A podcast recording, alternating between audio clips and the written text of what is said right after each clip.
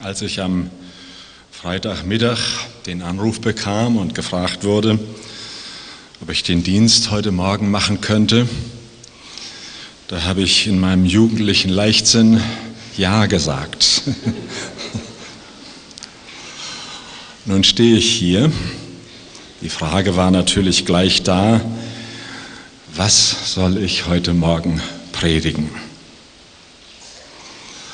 Und es dauerte nicht lange, dann wurde mir bewusst, wir steuern ja auf ein ganz großes Fest zu.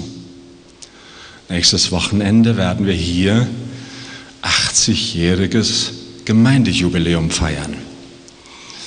Das dröhnt ein bisschen oder empfinde ich das nur so? 80 Jahre Gemeinde, freie Christengemeinde in Bremen. Und das berührt mich schon. Und ich freue mich riesig darauf. Ich bin doch viele Jahre verbunden mit dieser Gemeinde. Ich habe mal nachgerechnet. 1957 habe ich mich in Lilienthal für Jesus entschieden. Wir da waren damals nur vier Jugendliche in der Gemeinde, zwei Mädchen, zwei Jungen. Und so nutzten wir natürlich die Gelegenheit ganz besonders am Sonntag, morgens nicht nur den Gottesdienst in Lilienthal zu besuchen, sondern am Nachmittag gab es ja auch noch was, und zwar hier in Bremen, große Johannesstraße damals, einen evangelistischen Gottesdienst. Und wir sind gern dahin gegangen. Im Anschluss war dann immer noch die Jugendstunde. Und so hatten wir engen Kontakt mit Bremen. Wir waren Nachkriegsgeneration. Es gab noch manche Trümmer hier in Bremen. Ich komme aus einem Hause, wo wir noch sehr ärmlich, ja jämmerlich gewohnt haben, in einer kleinen Hütte irgendwo im Wald. Heute würde man sie sich wahrscheinlich nicht in den Garten stellen eine Küche und ein Schlafwohnzimmer mit sechs Personen. Das war schon was, aber wir hatten unsere Freiheit. Und dann kommt man in die Gemeinde, hört einen wunderschönen Chor singen, ich bin zufrieden mit nur einer Hütte. Das war was. Welch ein Trost zu wissen, es gibt eine Heimat, wo es kein Leid und keine Not und keinen Krieg mehr geben wird. Das bedeutete uns damals was. Oder wenn ein Lied gesungen wurde, Sehnsucht, bring mich näher zu Jesus. Wir hatten Hunger nach Gott, nach all dem Elend, das hinter uns lag. Hunger, Not, eine ungeheure Sehnsucht, Gott zu begegnen. Und wir konnten Gott begegnen. Ich finde es manchmal ein bisschen schade, dass wir solche Chöre nicht mehr haben. Oder ich war ja selbst beteiligt, ich war dabei, habe mitgeblasen in einem Bläserchor mit 30, 35 Bläsern, könnt ihr euch das vorstellen, und einer richtigen Pauke noch dabei. Manche haben sich darüber geärgert. Saxophon, ein fürchterliches, gottloses Instrument. Ne? Aber wir haben Gott die Ehre gegeben und das müsst ihr euch vorstellen, in den Räumlichkeiten der großen Johannesstraße ein Bläserchor mit 35 Bläsern. Das war etwas und ich war dabei. Und dann gab es gab's die ganz große Vision Pionierarbeit. Mein lieber Freund Werner Schulz, der jetzt in Australien lebt,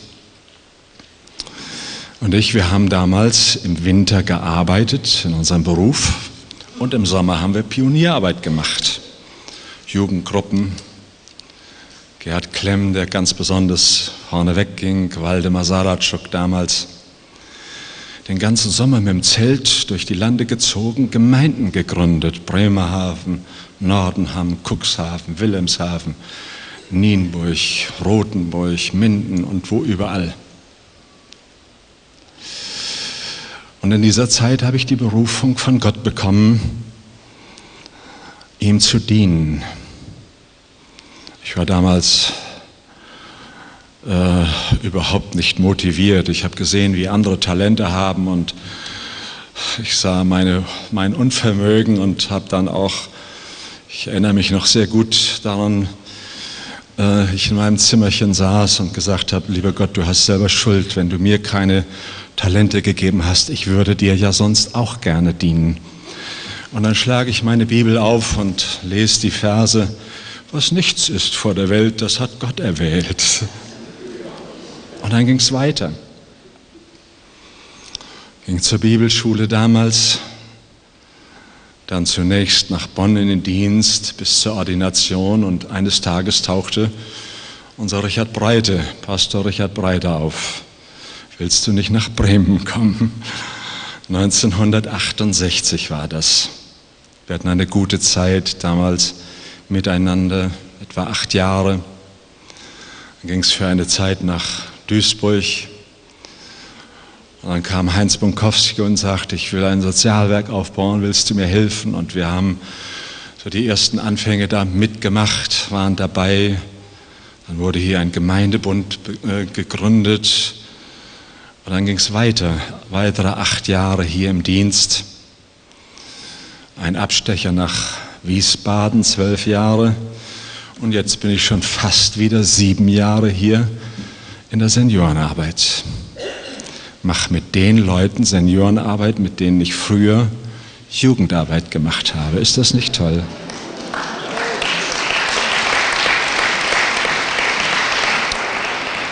»55 Jahre ein Stück weit Begleitung, Segen Gottes erlebt. Und jetzt feiern wir 80-jähriges Gemeindejubiläum. Kann man nur herzlichen Glückwunsch sagen. Ne?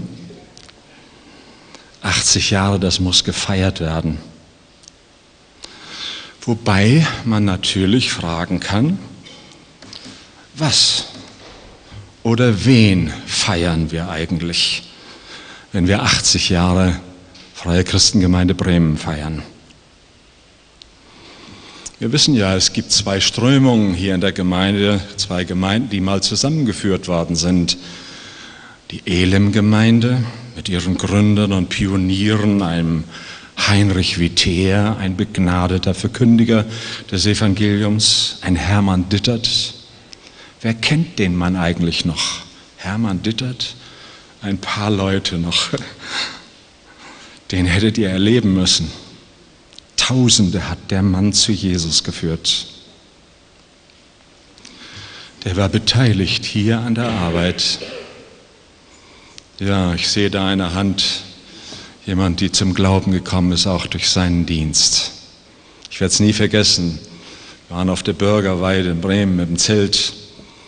Bruder Dittert evangelisierte und bei ihm musste immer alles mucksmäuschenstill sein. Da gab es keine Störungen.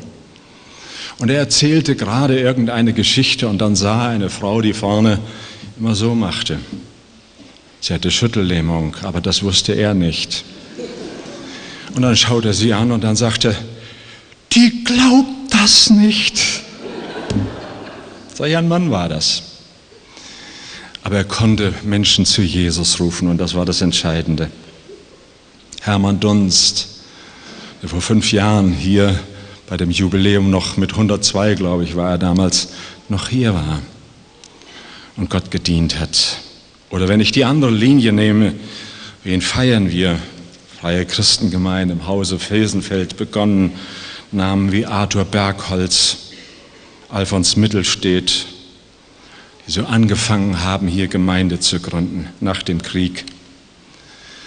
Ich denke noch einen, an einen Mann namens Gerhard Klemm, ein junger Mann, der gekommen ist von der Bibelschule. Ein Herz voller Ideen, Begabungen im musikalischen Bereich und eine Liebe zur Gemeinde wie ich selten Menschen kennengelernt habe. Positive Haltung, wenn man mit ihm Kontakt hatte, hat man schnell seine Depressionen verloren. Ein Mann, der hier in der Bremer Gemeinde von Gott wirklich gebraucht wurde. Ich denke aber auch an Richard Breite, ein ganz anderer Typ, aber ein Vater in Christus, ein Hirte der Gemeinde, der die Gemeinde etwa 18 Jahre geleitet und geführt hat. Werner Gunja, ein lieber Freund, den ich immer noch vermisse. Mit dem Mann konnte man Pferde stehlen, wenn man es möchte. Ja, und heute unser Pastor Andreas Sommer. Wir dürfen dankbar sein, dass wir ihn haben. Wenn wir nur allein dieses wunderbare Gebäude anschauen, ein Stück weit ist das auf seiner, aus seiner Initiative hier entstanden. Wisst ihr, dass dieses Gebäude das größte Gemeindezentrum neben dem Dom in Bremen ist? Das ist doch großartig. Ich finde es wunderbar, dass wir hier sein können. Wie lange bist du schon hier? Zwölf Jahre oder dreizehn, so in etwa? Wir freuen uns und wir wollen weiter beten für unseren Pastor. Und wir könnten die Reihe fortsetzen. Wir könnten von den Ältesten reden, die ihr Herzblut eingegeben haben, viele Mitglieder. Und am kommenden Wochenende könnten wir sie alle feiern. Menschen, die geopfert, die gespendet, die Zeit investiert haben. Wir können zurückschauen auf 80 Jahre Freie Christengemeinde Bremen. Aber wen und was wollen wir feiern? Ich möchte ein Gotteswort lesen aus dem 1. Korinther 3, Vers 5 bis 11. Da heißt es, wer oder was ist denn Apollos? Und wer oder was ist Paulus? Ihr seid durch sie zum Glauben gekommen. Sie sind also Diener. Jeder, wie der Herr es ihm gegeben hat. Ich habe gepflanzt, Apollos hat begossen, Gott aber ließ wachsen. So ist weder der etwas, der pflanzt, noch der begießt, sondern nur Gott, der wachsen lässt.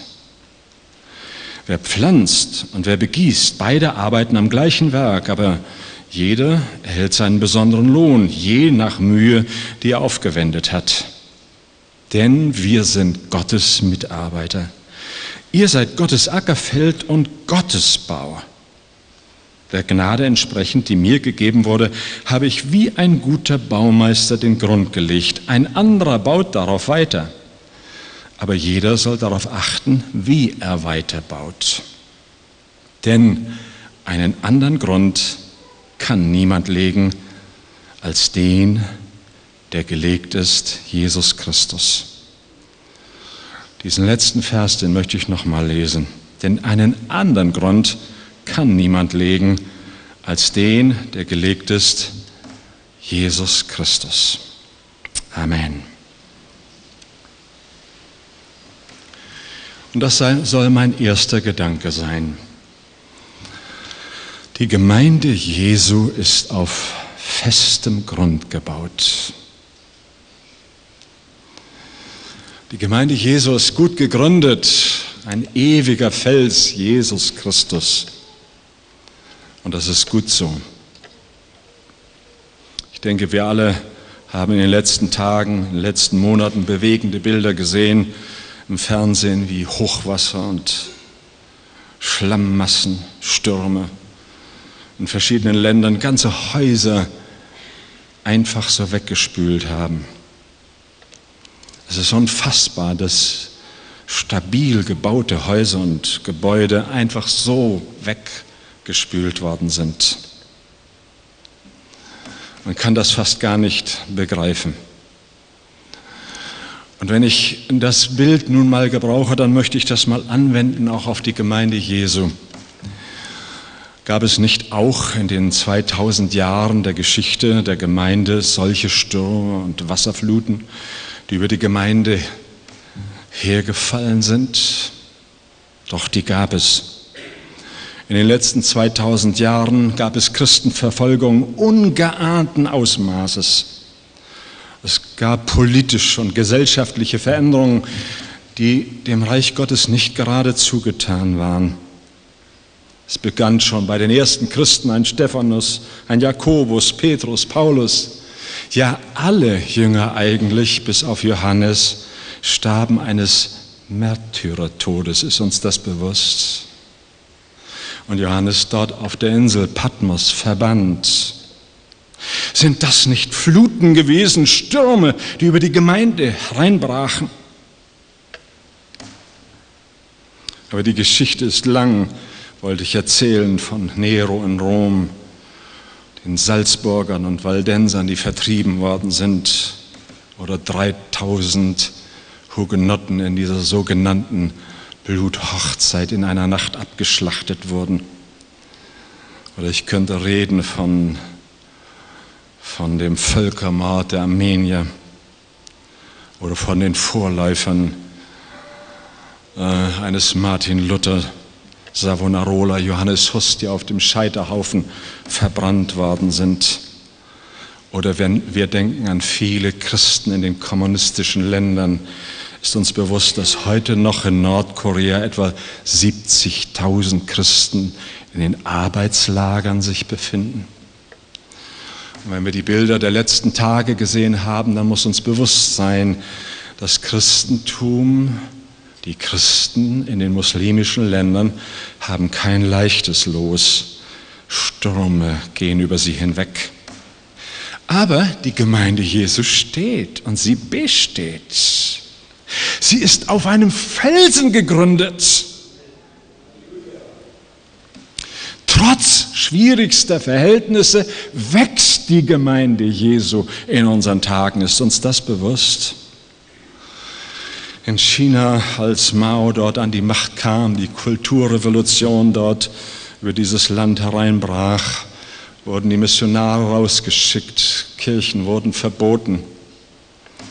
In den Häusern wurde die Gemeinde Jesu weitergebaut. Und uns muss bewusst sein, dass in den letzten 20 Jahren die Gemeinde Jesu von 35 Millionen auf 100 Millionen etwa angewachsen ist, trotz Widerstand und Druck und trotz mancher Stürme. In Südamerika gibt es die größten Veranstaltungen alle Stadien sind oft zu klein, um die Menschenmengen zu fassen, die sich dort versammeln wollen. Ich habe gehört von Brasilien, Sao Paulo, dieser 20 Millionen Metropole. Dort gibt es etwa alle 500 Meter eine lebendige Gemeinde. Ist das nicht großartig? Die Gemeinde steht trotz aller Stürme. Wir haben gehört im Iran in unseren Tagen, wo das, ja, in dem Augenblick, wenn sich jemand für Jesus entscheidet, eigentlich mit dem Tode rechnen muss, bekehren sich Hunderte jeden Tag. In Asien, Afrika, Lateinamerika kommen jeden Tag etwa 50.000 Menschen zum lebendigen Glauben an Jesus Christus. Ja, Jesus ist das Fundament, der ewige Fels. Jesus hat gesagt, die Pforten der Hölle können sie nicht überwältigen. Halleluja, die Gemeinde steht auf festem Grund. Wir singen in einem Lied, die Sache ist dein, Herr Jesus Christ, die Sache, an der wir stehen. Und weil es deine Sache ist, kann sie nicht untergehen. Jesus ist das Fundament. Er trägt die Gemeinde er trägt auch uns, auch unsere Gemeinde.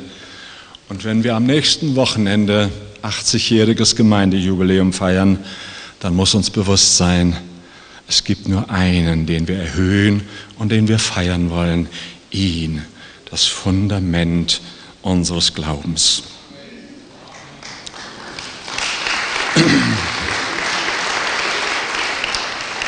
Wer von Gemeinde redet, muss zuallererst auch von Christus reden. In allen Bildern und Gleichnissen, die die Bibel gebraucht für die Gemeinde, da wird Christus die entscheidende Rolle gegeben.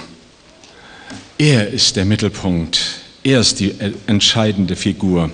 Ich will mal ein paar Beispiele nennen. Die Bibel sagt zum Beispiel, dass wir als Gemeinde der Leib Christi sind. Er aber ist das Haupt. Die Bibel spricht von der Herde. Wir als Gemeinde sind die Herde Christi und er ist der Hirte. Die Bibel spricht von den Jüngern. Er ist der Meister. Sie spricht von den Reben. Er ist der Weinstock. Das geistliche Haus, die Gemeinde ist ohne Jesus Christus nicht zu denken. Er ist die Grundlage für unser Denken, für unser Reden und für unser Tun in der Gemeinde. Seine Worte sind Richtschnur und Maßstab für Lehre und Verkündigung. Nicht was modern ist oder aktuell oder zeitgemäß oder mehrheitsfähig, sondern seine Worte vergehen nicht, sagt die Bibel. Das muss Grundlage, Fundament unserer Verkündigung sein. Seine Liebe zu den Sündern muss unsere Liebe sein. Seine Liebe zu den Kranken, zu den Hungernden, zu den Armen muss Maßstab für unser Handeln sein. Vielleicht hier ein Nebengedanken. Denken wir doch als Gemeinde immer daran, nicht unsere saubere Theologie ist immer das Entscheidende. Da habe ich Menschen erlebt, die haben mir gesagt, ich kann das Abendmahl nicht nehmen, weil es nicht ein Brot war, als wenn das entscheidend ist. Andere sagten ja, es muss ein Kelch gereicht werden, ne? sonst kann man das Abendmahl nicht nehmen. Die Nächsten lehnen es ab, weil es eine Frau ausgeteilt hat. Ich weiß nicht, wie viel Quatsch es sonst noch gibt. Lasst mich mal deutlich sagen. Und dann zerstreitet man sich. Dann wird man bitterböse deswegen. Es gibt doch ein Gebot, das wir kennen, das uns Jesus gegeben hat, deinen Nächsten zu lieben wie dich selbst über alles. Das muss uns verbinden, die Liebe Christi. Und wenn die nicht da ist, ist doch alles nichts. Auch unsere saubere Theologie, die können wir uns an den Hut stecken. Liebe und Barmherzigkeit, Vergebungsbereitschaft sind entscheidende Dinge in unserem Leben. Deshalb sagt Paulus, ich hielt es für wichtig, nichts anderes bei euch zu predigen als Christus, den gekreuzigten und auferstandenen. Also, wen wollen wir feiern? Nächstes Wochenende. Jesus, das ewige Fundament. Wen denn sonst? Damit komme ich zum zweiten Gedanken heute Morgen. Die Gemeinde, die Gemeinde ist Gottes Ackerfeld und Gottes Bau. Ich möchte das mal besonders hervortun. Das ist das, was Paulus sagt. Nun müssen wir wissen, in der Gemeinde Korinth gab es ganz große Probleme. Da standen sich nämlich vier Fangruppen gegenüber. Die haben sich ganz schön das Leben gegenseitig schwer gemacht. Die erste Gruppe, die war natürlich für Paulus. Er war der Gemeindegründer und er stand für das kernige Evangelium der hat die Worte Sünde noch in den Mund genommen und nochmal über die Hölle gepredigt. Nicht? Solche Männer brauchen wir, haben sie gesagt. Die zweite Gruppe, die stand für Apollos. Und das war wirklich faszinierend. Das muss großartig gewesen sein, ihm zuzuhören. Ein, ein begnadeter Verkündiger und Redner, hochintelligent. Ja, solche Menschen solche Pastoren, die können eine Gemeinde voranbringen. Ne? Wenn wir solche Leute hätten, könnte man auch was mitnehmen nach Hause. Ne? Also diese Gruppe, die waren für diesen Apollos. Gab es noch eine dritte Gruppe, die waren eher für Petrus. Und seine Stellung, die könnte man vergleichen mit der eines Bischofs heute vielleicht oder eines Preises.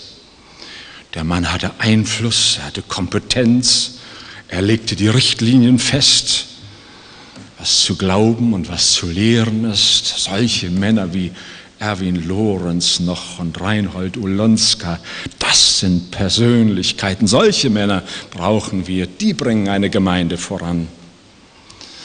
Ja, und da gab es noch eine Gruppe, das waren ganz fromme. Wir glauben nur an Jesus. Wir gehören zu Christus. Und uns hat niemand in der Gemeinde was zu sagen. Wir bekommen unsere Weisungen direkt vom Herrn, so ganz geistliche. Sie haben dabei übersehen, dass sie manchmal dabei lieblos wurden, egoistisch, rechthaberisch und nicht selten auch gesetzlich gewesen sind. Und Paulus muss deutlich korrigieren und fragt, wer ist denn Paulus? Wer ist Apollos? Wer ist Petrus eigentlich? Wir alle sind doch nur Mitarbeiter. Und er sagt ihnen, ihr lieben Korinther, darf ich das mal erweitern, ihr lieben Bremer, wenn Gemeinde gebaut wird und sich entwickelt, dann ist es Gottes Wirken. Wir können sehen, wir können pflanzen, begießen und wenn Gott nicht das Wachstum schenkt, dann ist doch alles nichts. Stimmt das nicht? Gemeinde Jesu ist ganz von dem Wirken unseres Gottes abhängig. Paulus sagt, so ist weder der, der die Gemeinde pflanzt oder begießt etwas, sondern nur Gott, der wachsen lässt. Das muss uns doch klar sein. Klar, Menschen können sich bemühen und sich engagieren, Gaben einbringen, aber wenn sein Geist nicht wirkt, wenn sein Geist nicht zieht und Menschen verändert, müssen wir doch zugeben, ist doch alles nichts. Ohne ihn, ohne Jesus können wir nichts tun. Nicht durch Heer oder Kraft, auch nicht durch tolle Pastoren oder sonst wen, sondern durch seinen Geist wird sein Reich gebaut.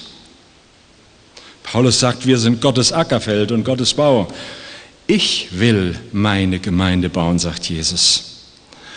Und darf ich es mal so sagen, Andi, das löst uns von aller Verkrampfung und von allem Druck, den wir einander so gerne machen. Und sonst handeln wir ganz schnell wie beim Fußball. Ne? Ihr wisst, wie es da geht. Wenn kein Erfolg da ist, dann muss der Trainer weg. Ist euch bewusst, dass die Bibel den Begriff Erfolg eigentlich gar nicht kennt? Die Bibel kennt den Begriff Treue im Dienst. Und so wollen wir weiter Gott treu dienen. Ganz gleich, was dabei raus hervorkommt. Ich möchte das mal mit einem kleinen Beispiel deutlich machen, was ich da meine. Ich habe zu Hause in meinem Wohnzimmer ein wunderschönes Bild hängen. Ich habe es mal geschenkt bekommen von einem Künstler, den ich selber gut kenne, in den letzten Wochen heimgegangen. Ich schätze dieses Bild besonders, ich liebe es wirklich. Und sehe ich, wie jemand zu mir sagt und sich das Bild anschaut, ja, solche Bilder könnte ich auch malen, wenn ich solch begabte Pinsel hätte wie der. Dann würde ich solche Bilder auch hinbekommen. Ihr merkt meine Ironie, nicht? Gute Pinsel sind wichtig, aber ohne Künstler funktioniert das nicht. Wen wollen wir am nächsten Wochenende feiern? Er ist der Künstler. Er ist der Meister. Der Pinsel darf ruhig mal in den Hintergrund rücken. Wir wollen ihn erheben, seinen Namen erheben. Ihm, ihm allein gebührt alle Ehre. Er ist der Herr und der Meister und der Erbauer seiner Gemeinde, auch der Gemeinde hier in Bremen. Damit komme ich zum letzten Punkt. Jeder Mitarbeiter ist wertvoll und wichtig. Das darf man hier auch einmal ganz besonders betonen.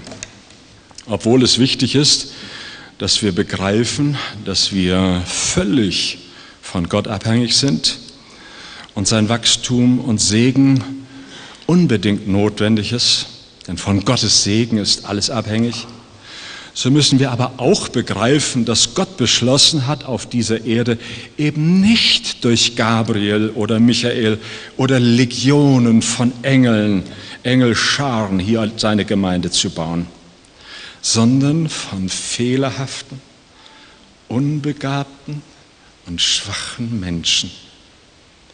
Das hat Gott so beschlossen. Was nichts ist vor der Welt, ich habe das bereits erwähnt, erwähnt, hat Gott erwählt. Es heißt ja hier in diesen Versen, wir sind Gottes Mitarbeiter. Wir sind Gottes Mitarbeiter. Als ich das neu gelesen habe, ist mir mein Herz fast zersprungen. Ich dachte, wie stolz können wir sein, Gottes Mitarbeiter zu sein. Stellt euch mal vor, ich könnte heute sagen, ich bin die rechte Hand von unserer Kanzlerin Angela Merkel.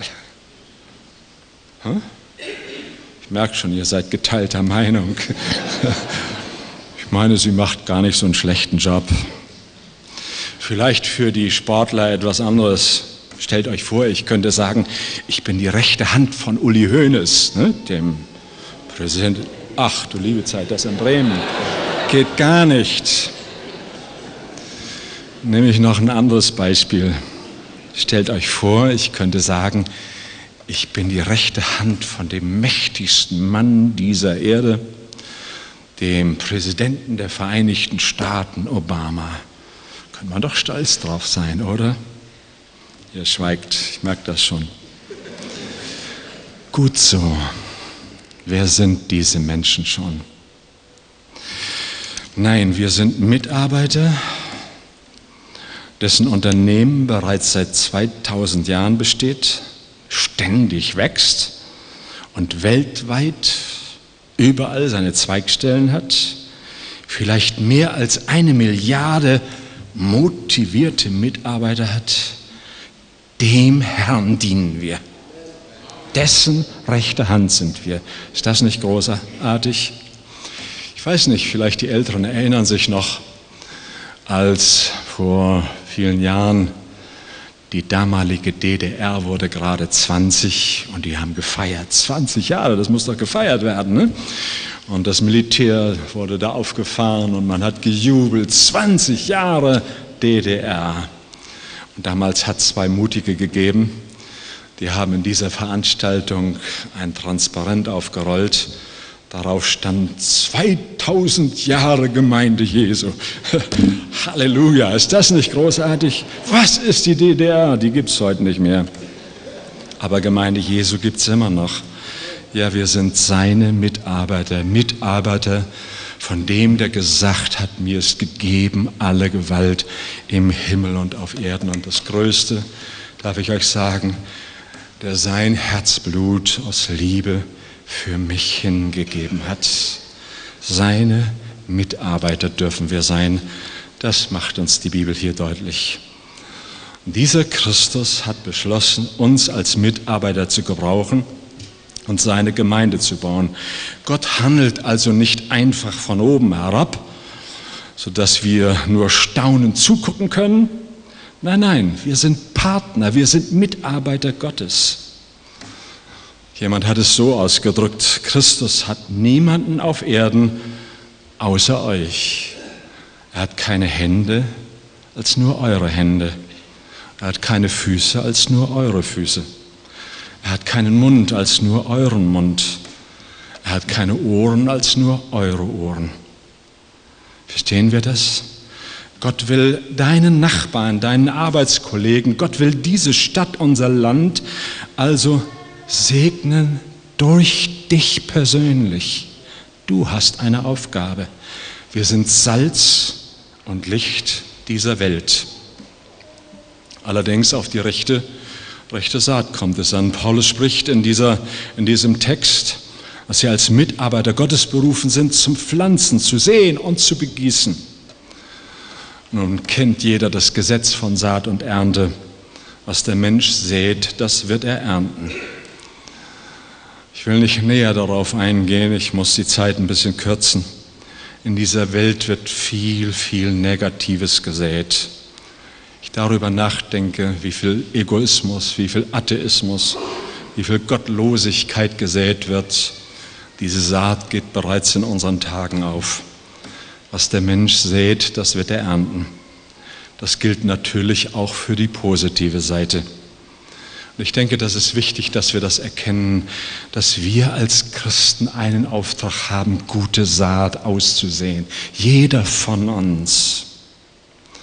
Ich darüber nachdenke, als vor Jahren Christen in Berlin gesehen haben, dass dort Kinder vereinsamt, vernachlässigt, irgendwo auf der Straße leben, kein wirkliches warmes Zuhause haben sie sich aufgemacht und dieses Arche-Projekt gegründet, heute verbreitet in vielen Städten unseres Landes.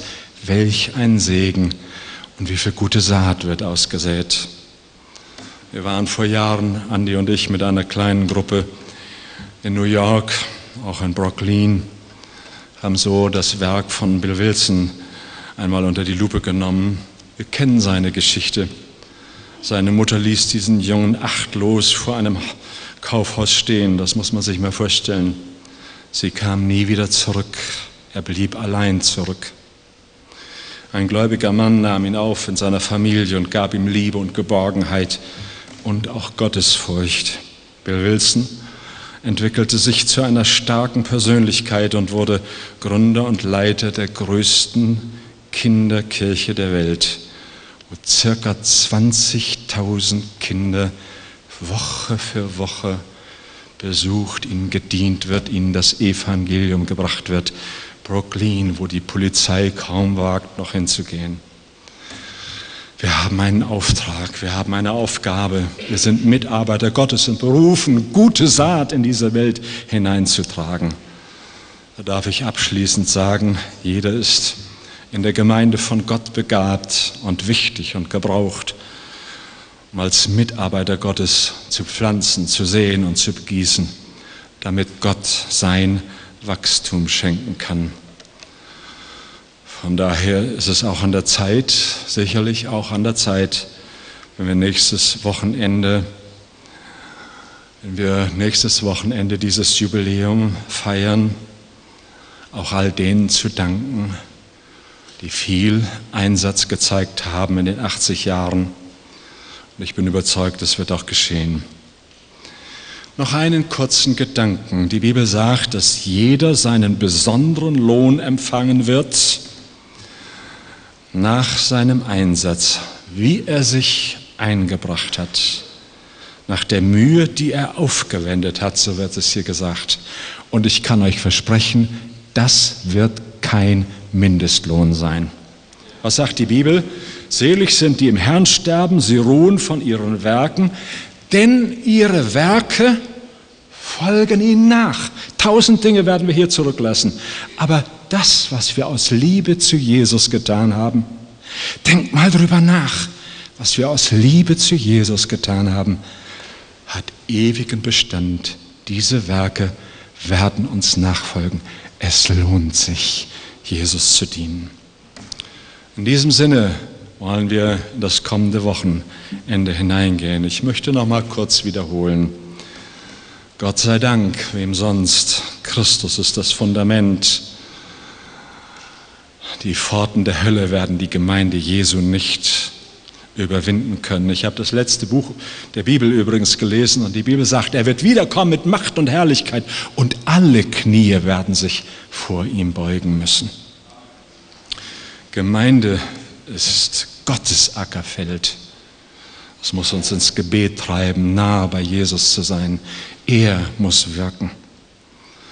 Und jeder Mitarbeiter ist wichtig, denn er will durch dich unsere Stadt und unser Land segnen. Gott sei Dank, wem sonst. Amen.